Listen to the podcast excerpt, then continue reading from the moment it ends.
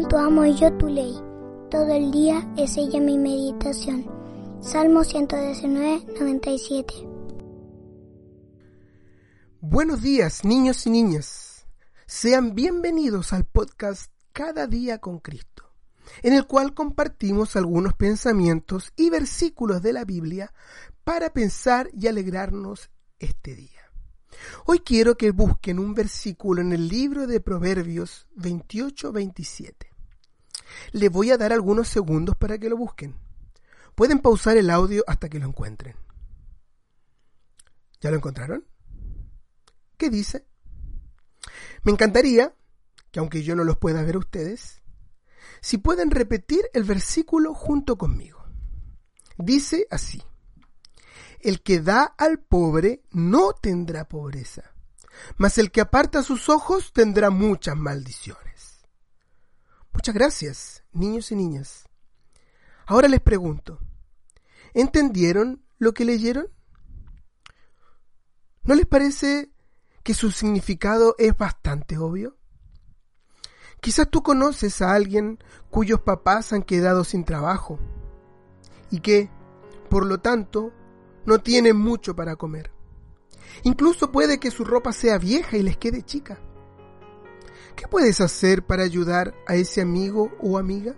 También hay personas que no son necesariamente pobres, pero que siempre andan sucios y huelen muy mal.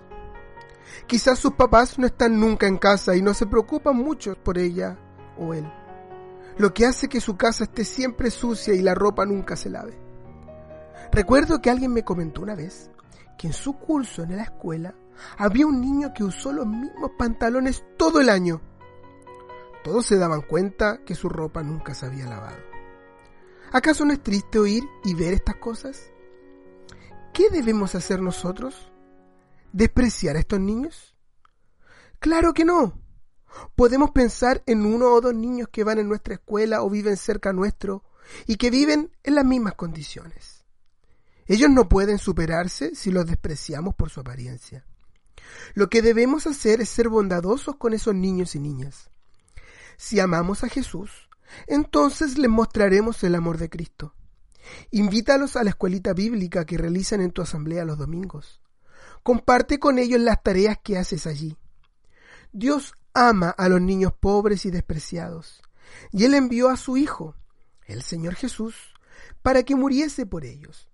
Seamos amables y cuando veamos que alguien se burla de ellos o les pone apodos feos, no nos riamos, sino que acerquémonos a ellos y mostrémosle nuestro cariño, diciendo cosas como esta. Pero Lucas siempre está muy atento en clases, o Matilde es muy buena practicando deportes. Recuerda siempre los siguientes versículos. El que se mofa del pobre afrenta a su hacedor Proverbios capítulo 17 y versículo 5. Pero el que tiene misericordia del pobre, lo honra. Proverbios 14:31. Peca el que desprecia a su prójimo, pero el que tiene misericordia de los pobres es bienaventurado. Proverbios 14:21. Esperamos de todo corazón que estas palabras sean muy útiles para ustedes y puedan practicar aquello que acabamos de meditar.